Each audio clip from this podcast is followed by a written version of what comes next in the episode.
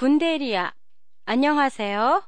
도쿄 타마시에 있는 한국어 교실 한교실이에요. 군대리아 하면 무슨 생각이 드세요?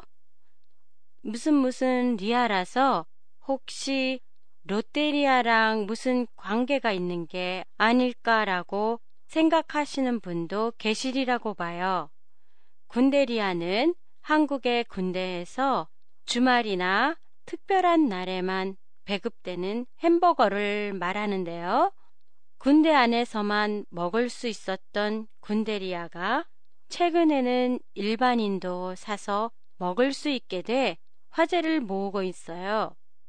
이렇게 화제를 모으게 된 것은 텔레비전에서 방영된 군대 체험 프로그램 진짜 사나이에서 군대리아를 먹고 있는 장면이 방송되었고 그 장면을 보고 힌트를 얻은 한 업체가 군대리아를 만들어 팔기 시작한 것이 계기가 되었는데요. 군대리아는 인터넷을 통해 주문하면 빵, 샐러드, 소스, 치즈, 고기 패티가 함께 들어있는 세트로 배달해줘요.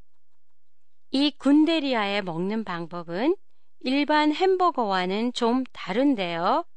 빵에 소스를 바르고 그 위에 치즈, 샐러드, 고기 패티를 넣고 나머지 다른 한쪽 빵에는 잼을 발라요.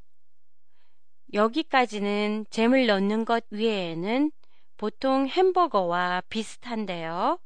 다른 점은 햄버거를 먹는 방법이에요.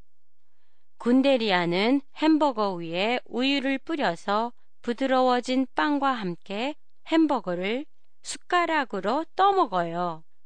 군데리아는 병역을 끝낸 사람에게는 군 생활의 추억을 상기시켜주고 아직 군대에 안 간 사람들에게는 군에 대한 호기심을 자극하는 음식이 됐다고 하는데요.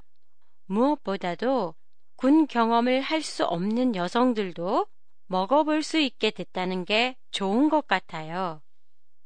팟캐스트에 대한 여러분의 의견이나 감상을 보내주세요. 보내주실 곳은 한교실의 홈페이지 한교실닷컴이나 트위터, 페이스북을 이용하세요. 안녕히 계세요.